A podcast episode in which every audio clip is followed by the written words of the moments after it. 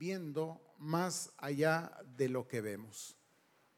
Y bueno, déjenme darles a unos, algunos antecedentes hacia dónde nos vamos a, a mover, en dónde vamos a estar reflexionando. Miren, las cosas que nosotros vemos, las interpretamos. ¿sí? Lo que vemos lo interpretamos. Y respondemos desde ahí.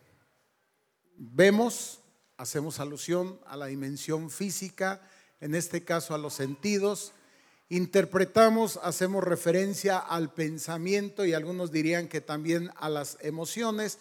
Entonces, según lo que vemos, lo que interpretamos, actuamos. Y en esa acción o en esa actuación podríamos estar construyendo nuestro futuro. De ahí que es muy importante entonces lo que nosotros vemos. Pero no solamente lo que nosotros vemos, sino cómo nosotros lo interpretamos, porque a partir de ahí podría ser que muchas cosas se determinan muchas acciones y entonces podríamos estar construyendo algo. Les decía, lo que interpretamos entonces alude a nuestros pensamientos, mientras lo que vemos alude a nuestros sentidos. Estamos hablando de la dimensión almático-corpórea del hombre. Pero la Biblia dice que no solamente somos cuerpo y alma, sino también espíritu. Ahora bien, cuando vivimos desde nuestras circunstancias, cuando estamos viviendo de nuestras circunstancias, según vemos e interpretamos, les decía, estamos viviendo de una manera almática corpórea. Pero hay otra dimensión en nosotros y esta es la vida espiritual. Y la vida espiritual trasciende a las otras dos. Por eso hoy queremos hablar cómo es que podemos ver más allá de lo que estamos viendo. Entonces, la vida del Espíritu es la vida que corresponde al campo de la fe. La escritura dice, y ahorita Pamela nos lo recordaba, Dios es espíritu y donde está el espíritu de Dios, ahí hay ¿qué? Libertad. ¿Qué quiere decir? Que muchas veces las circunstancias pareciera que nos atrapan. Pareciera que quedamos envueltos en medio de ellas. Sin embargo, desde la vida en el Espíritu o la vida del Espíritu, podemos vivir libres más allá de las circunstancias que nos rodean. En otra parte la escritura dice que nosotros no caminamos por vista, no actuamos por vista, sino caminamos por fe. Vamos a ver cómo es esto. Quiero pedirle que abra su Biblia en Génesis capítulo 28 y vamos a leer los versículos del 10 al 22.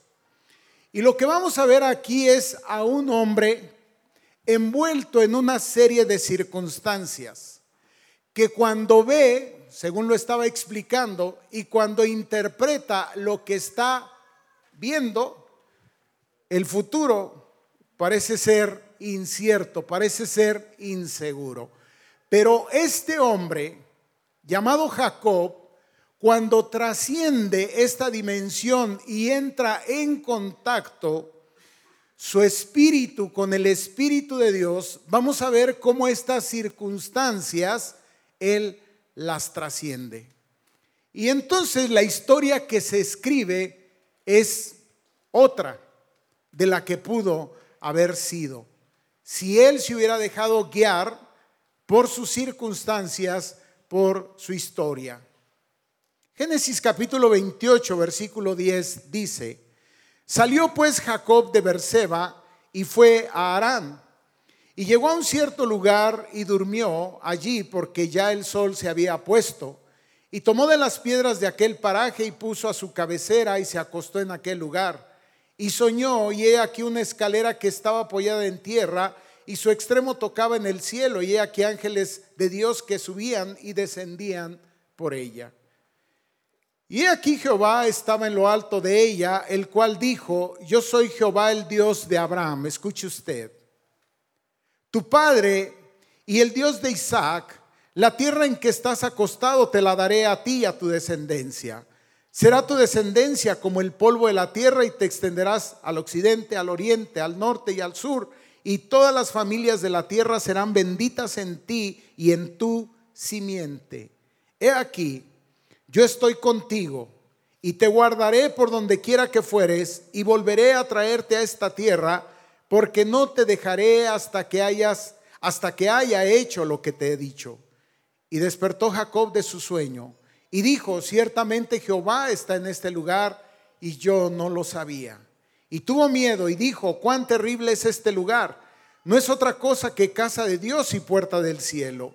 Y se levantó Jacob de mañana y tomó la piedra que había puesto de cabecera y la alzó por señal y derramó aceite encima de ella y llamó el nombre de aquel lugar Betel, aunque Luz era el nombre de la ciudad primero. E hizo Jacob voto, diciendo, si fuere Dios conmigo y me guardare en este viaje en que voy, y me diere pan para comer y vestido para vestir, y si volviere en paz a casa de mi padre, Jehová será mi Dios, y esta piedra que he puesto por señal será casa de Dios, y de todo lo que me dieres, el diezmo apartaré para ti. Señor, delante de ti estamos. Gracias por la libertad que tenemos para poder abrir tu palabra, leer en ella pero ahora, Señor, no solamente queremos leer, queremos escuchar tu voz. Y es tu Espíritu, Señor, el que puede hablar a nuestra vida a través de esa palabra. Sea yo solamente un instrumento, por lo cual, Dios, me pongo en tus manos y pido que tú guíes mis pensamientos y mis palabras en la dirección correcta. Y que cada uno de los que estamos aquí, Señor, podamos reflexionar, pero también, Señor, podamos disponernos para escuchar tu voz, atesorar esta palabra y vivir conforme a ella. Lo pedimos en el nombre de Jesús. Amén y amén. Comienza diciendo, y si quieren un poco hasta definiendo, dándonos un poquito de contexto de cuáles son las circunstancias que, que envuelven a este hombre llamado Jacob. Lo primero que dice es, salió pues Jacob de Berseba y fue a Arán.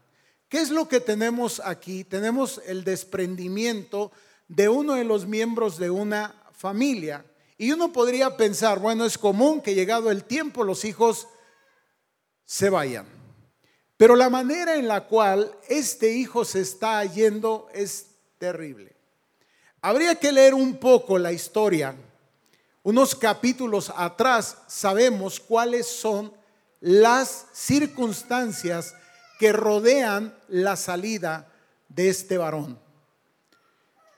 Bueno, ¿quién es Jacob?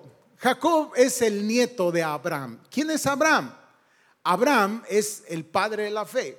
Es aquel hombre a quien ya maduro el Señor llama y le dice, vete de tu tierra y de tu parentela a una tierra que te voy a entregar y voy a hacer de ti una nación grande. Sí, nada más que recordemos que Jacob para este tiempo es de edad avanzada y su esposa Sara es una mujer estéril. Sin embargo, Dios cumple su palabra y su promesa y le da un hijo. Es decir, Abraham le cree a Dios, sale de, su tierra confiando en ese Dios, es obediente a ese llamado, responde a ese llamado, va y vamos leyendo, vamos ah, conociendo la historia, una serie de situaciones y de hechos que se dan, pero a final de cuentas ahí está el cumplimiento de la promesa, el hijo de la promesa, y ese hijo es Isaac. ¿Y quién es Isaac? Bueno, es el hijo de Abraham, pero también es el padre de Jacob. Jacob toma a una mujer por esposa, una mujer llamada Rebeca, y hay toda una historia ahí también. Y esta mujer le da dos hijos a Isaac. Uno de ellos es Esaú y el otro es Jacob. y eran gemelos. La Biblia narra, cuenta que el primero en nacer es Esaú. Entonces, en la tradición judía, a él le corresponde la primogenitura. Y la primogenitura es un asunto muy importante en la cultura judía y más en estos tiempos. El primogénito, por decirlo así, tenía ciertos privilegios, pero también tenía ciertas responsabilidades. Es así que Esaú siendo el primogénito, Jacob el segundo, crecen. Esta familia tiene otras particularidades. Diríamos que es una familia lo que hoy llamaríamos un tanto disfuncional. ¿A qué nos referimos? Ah, quizás como muchas de nuestras familias presenta conflictos a nivel interno. Y uno de los conflictos tiene que ver con el asunto de las preferencias hacia los hijos. Isaac tiene preferencia por Esaú y su esposa Rebeca tiene preferencia por Jacob. Entonces Esaú crece a la sombra, bajo la tutela del padre, mientras que Jacob crece bajo la tutela de la madre. Y esto marca la vida de cada uno de ellos. Esaú es un hombre orientado hacia la casa, va eh, hacia el campo y Jacob es un hombre más orientado hacia la vida doméstica. Algo más que ocurre, en esta familia se da algo que algunos llaman alianzas. Hay una alianza entre Isaac y Esaú y hay una alianza entonces entre Rebeca y Jacob. Rebeca, por alguna razón, quién sabe cuál, ya usted se imaginará, quizás por temas de preferencia, no lo sabemos, pero tiene preferencia y está empeñada en que sea Jacob el que sea declarado primogénito sobre su hermano y con ello todas las implicaciones que tiene. Una de ellas es que cuando la herencia a la muerte de los padres se reparte, en el contexto judío, al primogénito de las cuatro partes en las cuales se divide la herencia, las tres primeras partes le corresponden al primogénito y una al o a los demás. Es decir, diríamos aquí hay dinero también de por medio. Qué bendición cuando las madres enseñan principios. Qué bendición cuando las madres enseñan valores. Pero bueno, como en todas las casas, yo siempre he dicho que junto se va con pegado. Enseñamos cosas buenas, pero también otras que no son buenas. Quiero entender que hubo muchas cosas buenas y lo vemos en esta narrativa que sí, hubo muchas cosas buenas que Jacob aprendió. Por ejemplo, los judíos tenían algo que se llamaba la tradición oral. ¿Y que era la tradición oral? Que de padres a hijos iban contando la historia que tenía que ver con muchos asuntos, pero uno de ellos tenía que ver con los asuntos de la fe. A lo mejor como tal no tenían las escrituras, pero iban pasando la historia. Abraham contó a Isaac este encuentro que él había tenido con Dios. Isaac había contado la historia quizás también a sus hijos. Entonces, esas son las cosas buenas que esta familia había enseñado a los hijos. Pero había algunas cosas que no eran tan buenas. Y una de las cosas que no eran tan buenas, y lo tengo que decir así abiertamente, es que Rebeca había enseñado a Jacob a mentir, había enseñado a Jacob a engañar, había enseñado a muchas, muchas cosas a Jacob que no eran correctas. Y si ustedes me dicen, ¿por qué dices esto? Porque vemos justamente a Rebeca aconsejando vez tras vez a Jacob una serie de cosas para que tome una posición de ventaja respecto de su hermano. Bueno, de alguna manera Jacob había aprendido estas cosas. Sí, las cosas muchas veces no se aprenden afuera. Pensamos a veces cuando no vemos las cosas que nuestros hijos nos gustan, decimos pues ¿dónde lo habrás aprendido? Sería suficiente con voltear a ver un espejo y vernos a nosotros mismos, decimos, ah, sí, ya entendí de dónde. Nosotros muchas veces hemos enseñado o enseñamos cosas a nuestros hijos que no son correctas. Y creo que Rebeca había enseñado algunas cosas a Jacob que no eran correctas. Una de ellas tenía que ver con eso. Es cierto, el nombre Jacob, ya lo habíamos dicho en otro momento, para los judíos el nombre decretaba. Y la palabra Jacob significaba algo así como usurpador, el que suplanta, el que arrebata. Y Jacob se había vuelto esto. En una ocasión Esaú volviendo del campo, él estaba eh, eh, Jacob preparando un guiso y entonces le dice, eh, le dice Esaú, dame de ese guiso y le dice bueno, vamos a hacer algo. Yo te doy comida y a cambio de ello te pido que me des el primer lugar. Mira, aquí entre nos. Es decir, ¿cuánto hace la diferencia? Fueron unos segundos. Saliste primero, pero la verdad es que, que yo quiero ir primero. Entonces yo quiero ser el primogénito, quiero que hagamos un intercambio. Y diríamos, ventajoso sí. ¿Eh? Esaú menosprecia la, primogenitura y hace ese intercambio, ese acuerdo con el hermano, pero más adelante, ya que el padre es anciano, y quizás hasta Saúl lo pudo haber tomado un tanto a broma, bueno, que algo que se habló aquí, pero Jacob se lo había tomado en serio. El padre ya es anciano, la madre ve que está quizás por morir, no lo sé, y urde un plan, habla con Jacob, con Jacobo, y le dice, mira, vamos a hacer algo, tu padre está ya para, para partir, ya es anciano, ya no ve, ya está cansado, y este es el momento para que tú te presentes delante de Él y entonces se ratifique aquel acuerdo entre el cual tu hermano y tú al cual han llegado. Es decir, pues sí, estaba palabrado, pero no estaba firmado. El que tenía en todo caso que certificar esto era el padre y esto era Isaac. Si conoces la historia, sabes que de alguna manera había muchas diferencias entre Saúl y Jacob. Una de ellas es que Esaú era un hombre velludo y Jacob era un hombre lampiño. Esaú era un hombre de campo y Jacob era un hombre más doméstico, más pegado a los quehaceres del hogar, ayudando quizás a la madre y le dice no va a funcionar. La razón es esta. Él es velludo, yo soy lampiño. Su ropa huele a campo, la mía a hogar. Y ella le dice, bueno, vamos a hacer lo siguiente. Total, le hace una botarga, lo que usted quiera, y de alguna manera engañan al padre. Y digo, qué tremendo, ¿no? Sí, en pocas palabras, así, esta es la palabra, la madre lo había enseñado al hijo a transar. Y yo digo, qué bendición cuando enseñamos principios y valores, pero te decía, junto se va con pegado. Y había enseñado cosas que no eran correctas y ahí veremos cuáles son las consecuencias. Y entonces engaña Jacob al padre. Le da la bendición y con ello de alguna manera, para los judíos la palabra es la palabra. En este tiempo no había que firmar nada, la palabra estaba dada, estaba declarada. Y entonces cuando el hermano se entera de este fraude, porque es eso, es un fraude, dice esto no es posible. Yo creí que esto era una vacilada.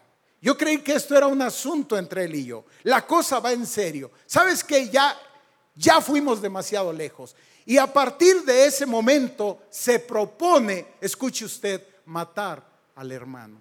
Por eso le digo que es una familia disfuncional. Es una familia con grandes conflictos internos, con alianzas. Por supuesto, cuando la madre se entera de esto y el padre dice, no, te tienes que ir de aquí, te largas, pero ya. Y ni tardo ni perezoso, y ahí lo encontramos en el verso 10, saliendo, saliendo justamente de su hogar y no bajo las mejores condiciones, sino con unas circunstancias completamente adversas. Circunstancias que te decía desde lo que él ve, no ve nada bueno, y desde lo que él percibe e interpreta, no solamente está mal, sino se pondrá peor. Su hermano lo busca para matarlo. Y él sale huyendo. Esas son las circunstancias. Qué tremendo. Ese es el contexto de este pasaje. Jacob está huyendo de Saúl. Le ha robado la primogenitura. Ha engañado a su padre haciéndose pasar por su hermano. ¿Sí? Acompañado o aconsejado por la madre. Y ahora se dirige a la tierra de sus ancestros. ¿Qué? viene delante del padre, le dice, ven acá muchacho, ¿qué has hecho? tu hermano te va a matar, ¿sabes qué? Te me largas. Y te me largas a la casa de tu madre y por allá con los parientes y de lo único que se trata ahora es de garantizarte la, garantizar la supervivencia porque donde te encuentra Esaú te va a matar. Ahí está. Un hombre que ni tiene experiencia de campo, ni tiene experiencia de desierto, ni tiene toda esta preparación, está en una condición terrible. Estas son sus circunstancias. Esa es su realidad. ¿No? De difícil a lo peor está por venir. ¿Qué va a hacer? No sabe cómo hacerse de las cosas, sino de esta manera. ¿No? Yo digo que a lo mejor era mexicano. El que no tranza no avanza. Él solamente se la sabía así. ¿Y ahora qué va a hacer? Está expuesto a muchas situaciones. Bueno, es un convicto, es decir, su falta, su crimen, su delito está probado aunque él no lo ha como tal confesado. Bien, sale, llega a un lugar en donde duerme. Versículo 11, llegó a un cierto lugar y durmió ahí porque ya el sol se había puesto y tomó de las piedras de aquel paraje y puso a su cabecera y se acostó y se acostó en aquel lugar. Y comienza entonces algo muy interesante y dice, y soñó. Veamos algo más aquí. El contenido del sueño. En primer lugar, decirles, ¿quién que está rodeado por este tipo de circunstancias puede dormir, puede descansar? Y no solamente puede descansar, sino por lo que sabemos hoy respecto de lo que es alcanzar un nivel de sueño para soñar, se requiere alcanzar un nivel de sueño profundo. ¿Qué quiere decir? Que literalmente, no sé si porque estaba exhausto, pero veremos que es mucho más que eso, queda ahí profundamente dormido y comienza a soñar. Ahora, todos ustedes saben, y si no lo saben, hoy lo van a aprender, que la literatura judía está llena de simbolismo. O sea, por eso de repente no es fácil entender la escritura. Hay que tener mucho cuidado con las imágenes, hay que tener mucho cuidado con los símbolos y los símbolos aplican o apelan a que detrás de ese símbolo por decirlo, hay como una especie como de misterio, hay un mensaje que está velado que no es fácil identificarlo, entenderlo, sino a medida que nosotros seguimos avanzando en la historia bíblica y que mucho de esos significados tiene que ver justamente con el cumplimiento de la promesa dada a Abraham. Que a través de Abraham se crearía una nación y que a través de esa nación él bendeciría no solamente a la familia de Abraham, sino bendeciría a las familias de toda la tierra. Es decir, es de los lomos de Abraham, seguimos la cadena, vamos viendo cada uno de los eslabones en donde el cumplimiento de la promesa, de la llegada del Mesías, se llevaría a cabo. Nada más y nada menos. Entonces, Jacob no es sino un eslabón en la cadena, en la cadena del plan y del propósito de Dios. Cuando nosotros empezamos a entender y, ver la vida de esta manera, que no es que nosotros estamos de manera aislada, sino estamos concatenados, conectados con una historia, con un pasado y también con un futuro, y que hay un tiempo para nosotros y que si aprendemos a ver esto, lo que está antes y lo que está después, entonces podemos trascender, podemos ir más allá de nuestras circunstancias, y esto es lo que les quiero mostrar en esta tarde. Bueno, Ahí está entonces Jacob en medio de esta situación. Y él va y agarra una piedra y la pone por cabecera. Entonces te decía, ¿quién que se sabe perseguido? ¿Quién se sabe que su vida pende de un hilo? Se puede dormir de esta manera de manera profunda, descansar de manera profunda, y más aún tomando como almohada una piedra. Pero aquí hay algo simbólico. Adelante nosotros veremos que a Cristo se le llama la roca. Es decir, esto es interesante. ¿Por qué? Porque lo que va a hacer Jacob es poner su cabeza, recostarla sobre la roca.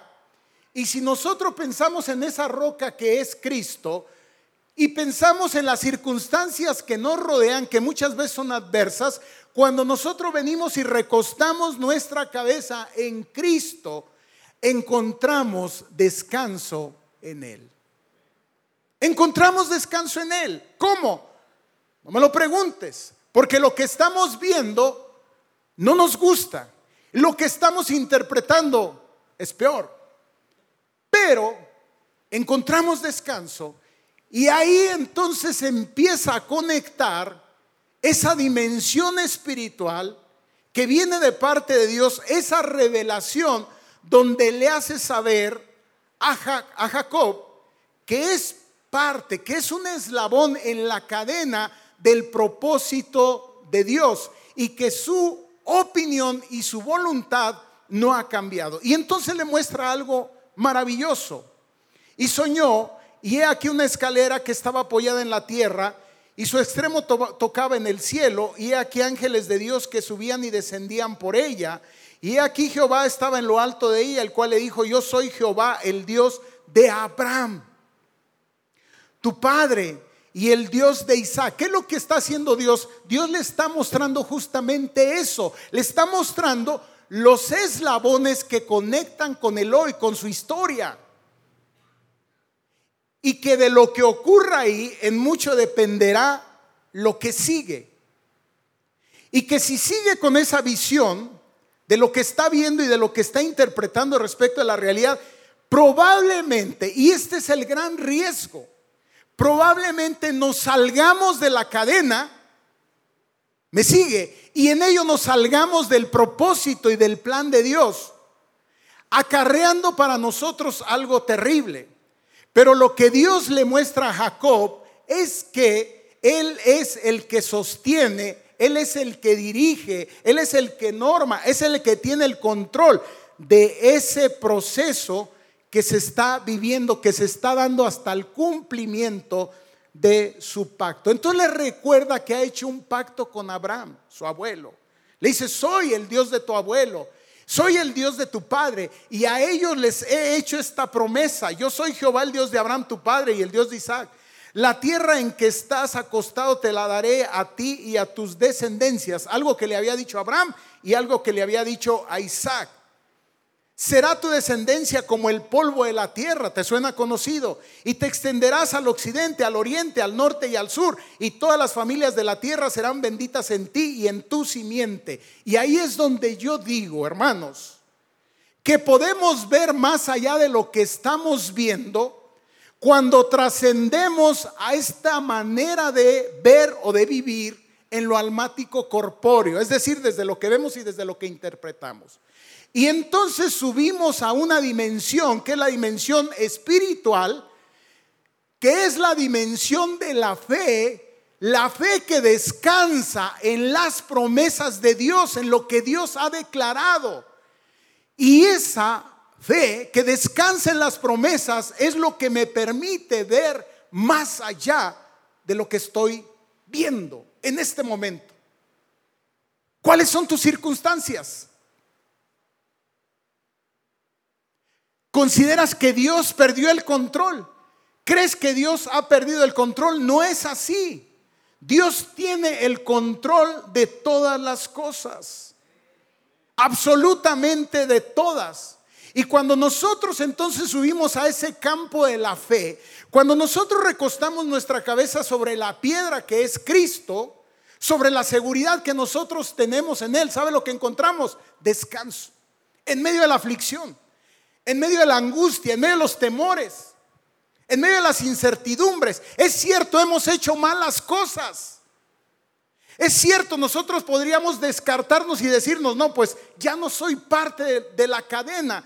me hago a un lado. Pero Dios dice, no, tú no sostienes esta relación, esta relación la sostengo yo. No depende de ti, depende de mí. Y es algo que el Señor le va a mostrar. Está haciendo declaraciones poderosas sobre la vida de Jacob. Ahora nosotros vivimos en la inmediatez. Si ustedes se fijan, las declaraciones están en futuro. Cuando nosotros vivimos en la inmediatez, lo que nosotros queremos es que Dios resuelva las cosas ahora y ya. Ah, yo no, yo no sé lo que tienes mañana para mí. Yo lo que quiero es resolver la situación del hoy.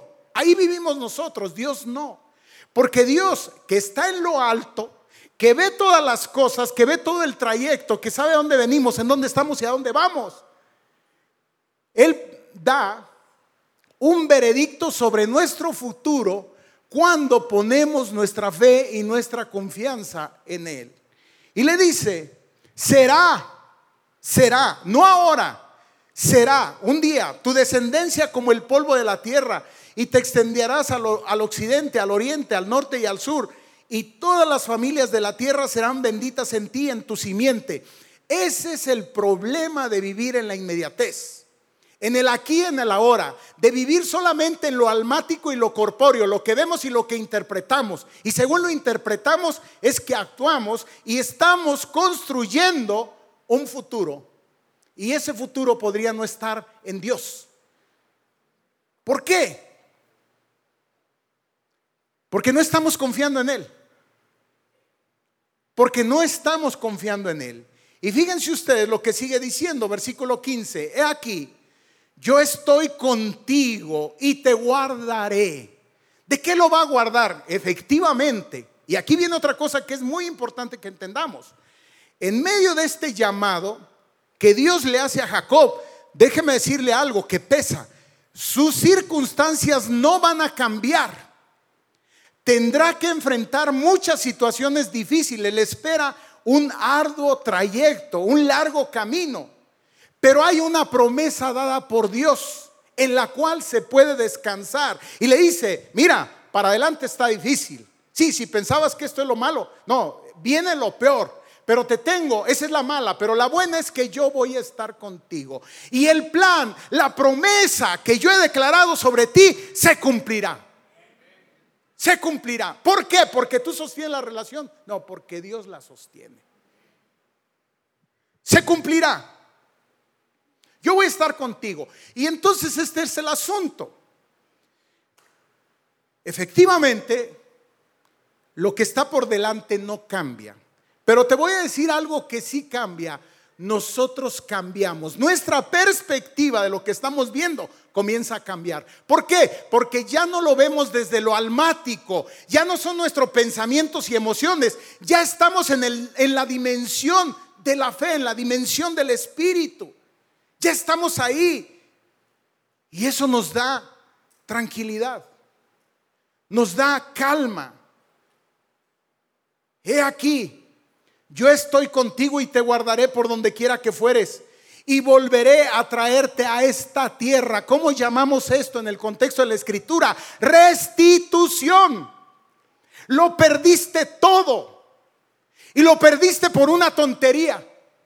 Le hiciste malas cosas. Es cierto, no creas que estoy agradado, agradado con lo... No tenía que ser así. Pero así lo hiciste. Está bien. Lo has perdido todo. Bueno, te voy a decir algo te voy a restituir todo si confías en mí. Te lo voy a restituir. Y sabes algo, Dios es un Dios que te restituye. Cuando pactas, cuando confías en Él, cuando esperas en Él, cuando aguardas en Él, cuando dejas de ver lo que estás viendo, tus circunstancias, y empiezas a ver lo que no estás viendo. Cuando los cielos se abren cuando entras en contacto con lo eterno, con esta vida que nos trasciende, con esta vida que nos golpea, con esta vida que nos resulta difícil, entonces cambia. Por eso digo, qué bendición que Él haya recostado su cabeza sobre la roca que es Cristo, porque cuando lo hacemos nuestro pensamiento cambia. Entonces las circunstancias no cambian, pero mi pensamiento sí cambia. Y habiendo cambiado mi pensamiento, caminando en medio de las circunstancias, ¿qué crees que ocurre? Las cosas comienzan a cambiar. Sí, nosotros viviendo en la inmediatez le decimos siempre al Señor, tú arréglame el camino y yo camino, yo ando. No dice el Señor, camina así como está. Camina. No, no, no, no, por lo menos chuleamelo tantito y yo, por lo menos que sea de terracería. No autopista, pero sí, alláname el camino y yo ando. Y el Señor dice, no, camina, porque eso es fe. Vas a descansar en mí, vas a descansar en mi promesa. Vas a descansar en mi pacto. Vas a descansar en el hecho de que yo sostengo esto y lo voy a llevar a cabo, lo voy a cumplir. Y aquí viene algo tremendo. Y volveré a traerte a esta tierra. Escuche usted, y esto me encanta, porque no te dejaré, porque no te dejaré, porque no te dejaré hasta que haya hecho lo que te he dicho. Yo digo, bendito Dios que se empecina en nosotros. Bendito Dios. Y cualquiera de nosotros dice, no, este no entiende, hombre. Dios dice, lo voy a hacer. Porque formas parte de esa cadena. Porque el plan de Dios va más allá de ti. Porque el proyecto de Dios está más allá de tus circunstancias. Porque el proyecto de Dios tiene que ver con un proyecto eterno. Ay, hermanos, estamos tan ensimismados.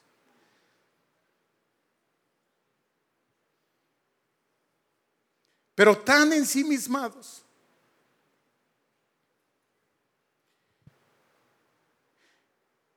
Hasta que lo haya hecho hasta que haya hecho lo que he dicho. Dios dice y lo hará. Contigo, sin ti o a pesar de ti. Él lo va a hacer. Porque tiene que ver con un plan eterno. Tiene que ver con un pacto a lo mejor para tus padres. Hijos, escuchen esto. No, yo mejor acá, no, mejor yo por otro lado. No, espérame, espérame. No, no, no es así, no funciona. O sea, Dios pactó con tu padre o con tu madre o con tu abuelo. Y Él tiene un plan perfecto y lo va a cumplir. Lo va a cumplir. Y entonces uno empieza a descansar. Y entonces uno empieza a ver más allá de lo que uno está viendo. Sí, por supuesto, ¿quién no despierta después de eso? Despierta Jacob de su sueño y dice, ciertamente Jehová está en este lugar y yo no lo sabía. No, déjame decirte que Jehová no está en el lugar. Jehová está ahí todo el tiempo. El asunto es si tomamos conciencia de que el Señor está o no lo está. Porque algunos de nosotros vivimos como si Dios no estuviera. Y este hombre así se había conducido, como si Dios no estuviera. Y le dice, ¿qué ves? ¿Qué crees? Yo te he visto. Desde que lo estabas planeando, la transota esta que te ibas a aventar. Yo sabía la tranza que te ibas a echar. ¿A poco piensas que me sorprendes? Pero sabes algo, mi opinión de ti no cambia. Sigo empecinado contigo y te voy a enseñar. Déjeme decirle que si usted sigue leyendo la historia de Jacob, no fue el único encuentro. Por lo menos tuve unos tres encuentros más. Hay cuatro encuentros que Dios tiene con Jacob. Y el último, el último de plano lo tuvo que dislocar del, del muslo para que cayera de rodillas, porque era un hombre duro quizás como muchos de los que estamos aquí. O sea, duros de servir. Y en ese último encuentro, que justamente otra vez es en Betel, donde se encuentra luchando cara a cara con Dios, ya se derrota. Bueno, déjenme decirles, Jacob seguía transando. Hoy le digo que era mexicano. Sí, él no estaba en la 4T. Seguía transando. Fue y se transó al suegro. Usted lo sabe. Fue y mintió, engañaba y hacía unas cosas. Le encantaba. ¿Y dónde lo había aprendido esto? ¿Sabe dónde lo había aprendido? En su casa. Su mamá se lo había enseñado. ¡Qué terrible! Lo había aprendido bien, gracias a Dios que también había aprendido bien otras cosas. Por eso digo que junto se va con pegado. ¿sí? O sea, aprendimos muchas cosas en casa, buenas y malas. Pero eso no detiene a Dios. En su plan y en su propósito no lo detiene. Y tuvo que trabajar fuertemente con él. Y a final de cuentas, este Jacob, Jacobito, le cambia el nombre de Jacob a Israel. Y tú sabes quién es Israel. Israel es el pueblo de Dios. Sí, de esta tranza, fíjense lo que hizo. Y yo digo, si eso hizo de Jacob, ¿qué no podrá hacer conmigo? O contigo. Dios no desecha a nadie. No desecha absolutamente a nadie en aquel plan que él ha trazado. Despierta Jacob y dice, ciertamente Jehová está en este lugar, yo no lo sabía, tiene miedo, si usted va al hebreo se va a dar cuenta que tenía miedo de Saúl y ahora tiene miedo de Dios, va a decir, bueno, pues miedo acá y me... No, la palabra miedo que está traducido en nuestro, en nuestro, español como miedo es una palabra distinta al miedo en cuanto al terror, en cuanto a la amenaza. Este es un miedo, un temor reverente. Al entrar en contacto con esta dimensión del carácter, de la naturaleza de Dios, por eso dice, cuán terrible es este lugar, no es otra cosa que casa de Dios y puerta del cielo. Se levanta Jacob de mañana, toma la piedra que había puesto por cabecera, la alza por señal y derrama aceite encima de ella. Adelante la escritura nos va a decir que Cristo es esa piedra, la piedra angular, la que los edificadores han desechado, lo que te decía. ¿Sí? Llama aquel nombre, eh, llama aquel lugar Betel, aunque Luz era el nombre, y entonces viene y hace un pacto con Dios. Tremendo. Siempre les he dicho a los jóvenes que cuando somos pequeños y hemos nacido en hogar cristiano, la fe del niño es la fe de sus padres. Y hasta donde llega la fe de sus padres, hasta llega su propia fe. Y no va más allá hasta que ellos mismos no tienen un encuentro con Cristo. O sea, desde ahí miden todas las cosas, desde cómo ven la fe de sus padres. Pero llega un momento donde tenemos un encuentro personal. Es cierto, le dice, soy el Dios de Abraham, soy el Dios de Isaac, pero sabes algo, Jacob, quiero ser tu Dios también. Quiero tener una relación personal contigo. Quiero que tú y yo vengamos acá y hagamos un pacto. Y él hace un pacto, hace un voto con el Señor. Y le dice, mira, si vas conmigo, y ve para adelante cómo están las cosas, porque sí necesito que alguien me acompañe. Si me guardas en este viaje en el que voy, y vean ustedes, esto, esto me encanta. Cuando nosotros hemos hecho, cuando nosotros hemos hecho malas cosas, caemos, esta palabra no es mala, caemos en la mendiguez. ¿Y qué es la mendiguez? En lo poquito. Le acaba de decir el Señor lo que le va a dar, le acaba de mostrar lo que tiene para él por delante y vean con qué él se contenta. Y es que así somos. Nos sentimos tan avergonzados, sentimos que la hemos regado tanto que fíjense lo que dice, mira, vamos a hacer algo.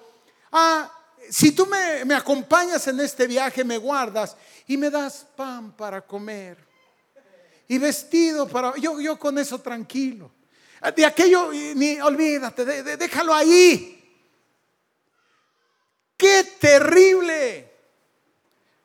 Regresamos al campo de lo almático corpóreo, según vemos, medimos, razonamos, pensamos, la regué. No tengo derecho a más. Con esto me conformo. Y el Señor lo entiende, por supuesto. Y, todavía eh, les digo que había aprendido cosas muy buenas Jacob, porque inclusive le dice, no, y ahora sí, mira, eh, si fuera mexicano diría, por Dios, por Dios que los diezmos sí te los traigo al altar. Esta vez sí te traigo los diezmos. Tú sabes que también me los transo. Pues sí, soy medio trance. Entonces también me transo. Pero ahora sí te traigo los diezmos al altar. Yo digo, ¿dónde había aprendido sobre los diezmos? En su casa. ¿Quién había entregado los diezmos a Melquisedec? Abraham. Y probablemente Abraham había enseñado a Isaac, sí, lo hemos dicho, que si tú no enseñas a tu hijo desde pequeño a entregar al Señor lo que es del Señor, cuando es grande va a apretar el águila. No, este hombre no tenía, tenía otro tipo de problemas. Con el dinero para entregar al no tenía ningún problema. Y le hace una propuesta al Señor. Mira, con que me des pan, pancito, agüita, vestidito, calzadito y todo lo que sea hito, lo que sea chiquito. Con eso yo, yo, es normal. Es normal, es humano. Es regresarnos al campo de lo almático corpóreo.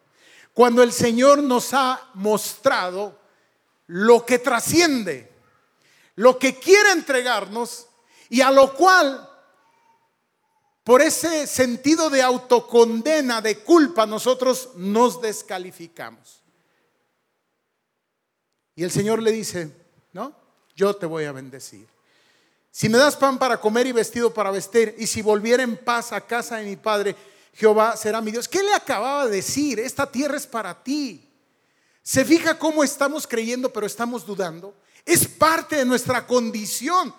Nos movemos a lo espiritual y nos regresamos a lo almático corpóreo, a lo que nos rodea, a nuestras circunstancias, porque ahí parece ser que nos sentimos más seguros. Pero finalmente le dice, y esta piedra que he puesto por señal, será casa de Dios y de todo lo que me dieres el diezmo apartaré para ti.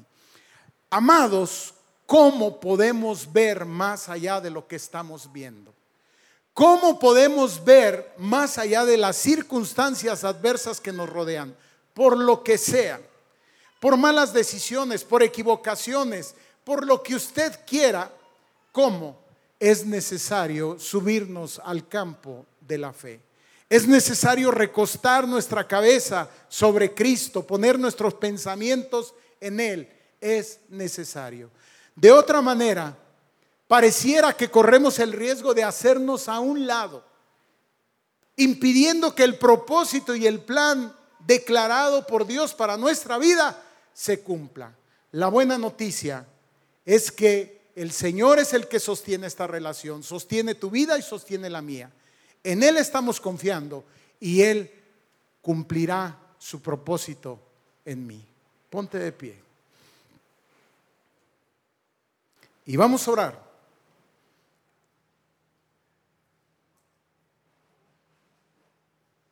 Señor, en el nombre de Jesús nos acercamos al trono de gracia. Te alabamos, Señor, y te bendecimos. Y Señor, bendecimos aquel momento en el cual tuvimos un encuentro contigo. Gracias, Señor. Algunos como Jacob estábamos huyendo. Algunos como él, Señor, nuestras circunstancias eran difíciles. El panorama era oscuro. Estábamos huyendo, Señor, de muchas cosas. Y temíamos, Dios, que la ira de otros o tu misma ira nos alcanzara. Pero tú nos miraste con ojos de amor, con ojos de gracia, con ojos de misericordia. Extendiste tu mano, Señor, sobre nosotros. Y nos integraste a tu proyecto, a ese proyecto divino. Señor, perdónanos por vivir en la inmediatez, en el aquí en el ahora. Rodeado de circunstancias, unas buenas, otras malas. Señor, interpretando, decidiendo, caminando basados en esas circunstancias. Pero hoy Dios, tú nos llevas mucho más alto, mucho más lejos. Hoy, Señor, tú abres cielos para nosotros. Hoy, Señor, a través de Cristo, esa escalera está puesta. Ángeles que suben y bajan, que descienden, que nos guardan, que nos protegen. Señor, que nos proveen, que nos sustentan. Y que, Señor, nos llevan a que la obra tuya en nosotros se cumpla. Gracias Dios por cada uno de los que estamos aquí. Rogamos Señor que tú nos guardes, que tú nos bendigas. Rogamos Señor que tú restituyas a cada uno de aquellos, Señor, que por lo que sea pudieron haber perdido esas bendiciones tuyas. Hoy te suplicamos, Señor, que derrames esa bendición en nosotros. Te lo pedimos en el nombre de Jesús. Amén.